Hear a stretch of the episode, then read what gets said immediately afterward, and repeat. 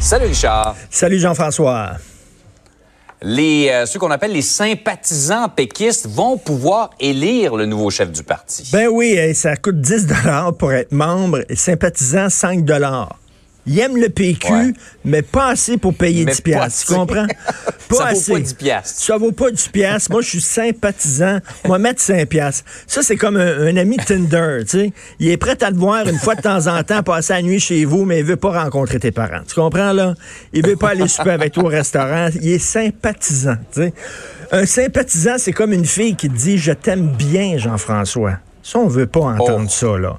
Quand t'es adolescent, puis... euh, Je t'aime comme ami. je t'aime comme ami, pas assez pour sortir avec toi, tu sais, je t'aime comme ami, c'est ça un sympathisant. Alors, donc, les sympathisants vont pouvoir voter pour le nouveau chef. J'avoue que moi, je la comprends pas celle-là. Euh, voter un chef, euh, vote- élire un chef, c'est important. Le chef va être à la barre de ce parti-là pour quatre ans, peut-être, qui sait, pour, pour plus d'années, six ans, huit ans. Donc, c'est lui qui va lancer les grandes orientations, qui va dire c'est quoi le parti, etc.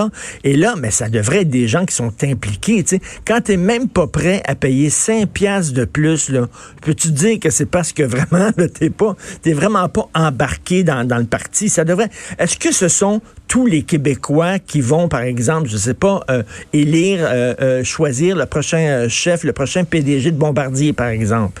Non, ça va être les actionnaires, ça va être les gens qui sont impliqués, qui ont mis de l'argent dans l'entreprise, qui sont vraiment impliqués, qui investissent de leur temps, de leur argent et tout ça. Mais là, que des sympathisants choisissent le chef, je trouve que c'est un, euh, c'est- de la poudre aux yeux. là. On veut montrer qu'il y a une grande démocratie, qu'on est très ouvert, mais ce n'est pas à- aux sympathisants choisir le chef du PQ. C'est vraiment aux membres. Mais ça me fait rire. Quand t'es pas prêt à mettre 5 piastres de plus par semaine, euh, par, par année, 5 piastres de plus par année Ouais. pour être membre, non. Moi, je suis sympathisant. Ça fait vraiment ami Tender. Là. C'est le cas de le dire. tu voulais revenir, euh, Richard, ce matin sur l'invitation de Christian Dubé, l'invitation qu'il a lancée au syndicat. Alors, on sait que le gouvernement est en négociation avec les travailleurs du secteur public. 550 000 employés du secteur public. Euh, ils ont demandé de très hautes augmentations. On leur a accordé des petites augmentations en deçà euh, de l'inflation. Les gens dans le syndicat sont furieux, mais le gouvernement a dit, écoutez, on va... Parce qu'habituellement, quand on accorde des augmentations de salaire, c'est pour tout le monde. C'est pour les 550 000 employés du secteur public. Tout le monde lève en même temps. Là, ils ont dit non, on va faire les choses différemment. On été élus pour ça à la CAQ, pour faire les choses différemment. On va privilégier deux types d'employés, les préposés aux bénéficiaires et les enseignants. Eux autres vont avoir une meilleure hausse. Puis là, ils ont dit aux syndicats, venez vous asseoir avec nous. On va discuter de tout ça ensemble. On va vous présenter. Et là, ça, c'est très habile parce que on appelle ça en anglais un lose-lose situation pour les syndicats. Si les syndicats acceptent ça de s'asseoir avec le gouvernement, ils jouent le jeu du gouvernement parce qu'après ça, le gouvernement va avoir beau jeu en disant, regardez là, on a été ouvert, là, on s'est assis avec eux, on a discuté, maintenant c'est nous qui décidons, boum, ça va être comme ça. Mais s'ils jouent pas le jeu du gouvernement, les syndicats, les gens vont dire, ah, ah, vous n'êtes pas dans la discussion, vous êtes dans la confrontation. Fait que quoi qu'ils fassent, les syndicats sont un peu comme pognés avec cette affaire-là.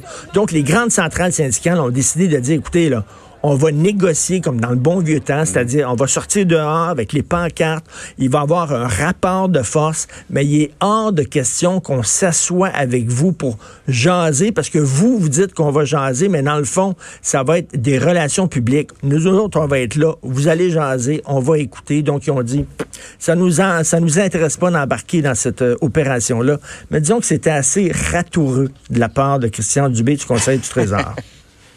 J'allais dire stratégique, mais rassureux pourrait, Ratoureux, pourrait s'appliquer aussi. Hey, hey, Richard, j'avais hâte d'entendre ton, ton opinion sur le spectacle de la mi-temps du Super Bowl. Moi, sur le coup, j'avais pas réagi nécessairement, mais en voyant le, le- les commentaires hier, il y a beaucoup de gens qui ont trouvé ça trop osé. Trop osé. L'année passée, c'était Maroon 5. D'ailleurs, on se souvient, un spectacle qui était assez plat Ouais. et assez ennuyant à la mi-temps.